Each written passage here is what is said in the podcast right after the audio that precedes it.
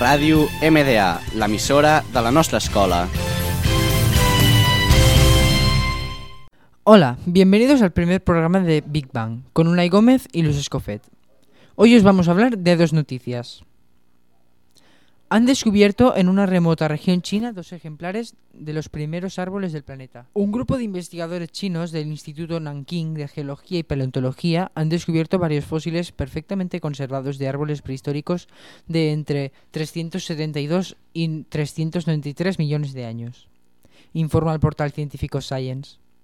Se cree que los dos ejemplares de las plantas de clase Cladopsilopsida encontrados en un desierto del noroeste de China se parecían a las setas y podían alcanzar de 8 a 12 metros de altura. Los científicos pudieron estudiar detalladamente la inusual estructura de los gigantes porque estaban saturados de sílice supuestamente procedente de un de un volcán cercano. Ese elemento conservó la interna estructura del árbol, lo que permitió a los científicos investigar su peculiar anatomía, muy distinta a la de los árboles modernos. Los árboles actuales crecen mediante un mecanismo relativamente simple.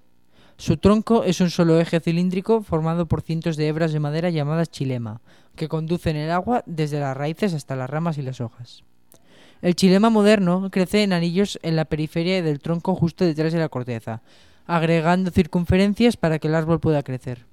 Sin embargo, los científicos revelaron que los clapsidópsidos tenían múltiples columnas de chilema espaciadas en torno al perímetro de su tronco hueco. Esta sería la causa de su inusual altura.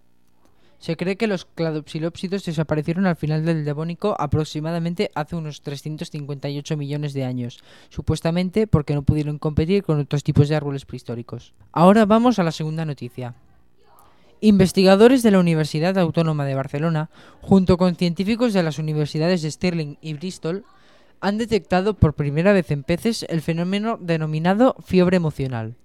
Esta fiebre, relacionada con las emociones, se había observado en mamíferos, aves y algunos reptiles, pero nunca en peces, a los que siempre se las había incluido dentro del grupo de animales que no tienen sentimientos ni conciencia.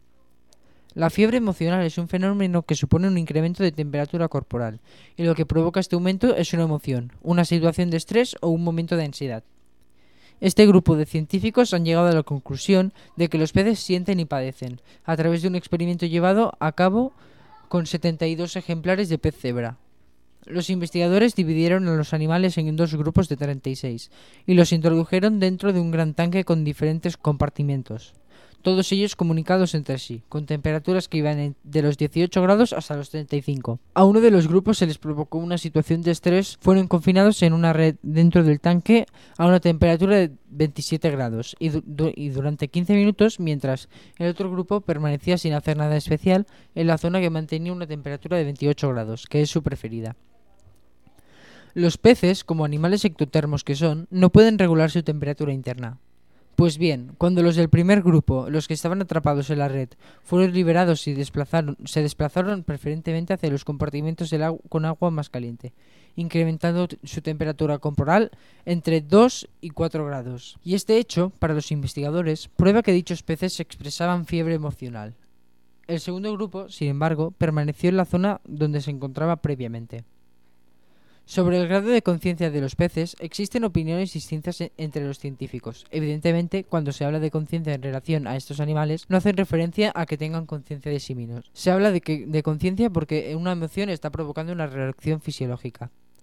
Hay distintas cosas que determinan que los animales tengan conciencia, y una de ellas es la fiebre emocional. El hecho de que no hubiera detectado ese fenómeno en peces hacía que estos no entraran en un grupo de animales conscientes, no evidentemente comparable con la que tienen los humanos y otros mamíferos, que son capaces de emocionarse y de expresarlo, y que no se mueven por actos reflejos, sino que es un proceso mucho más complejo. Y hasta aquí el programa de hoy.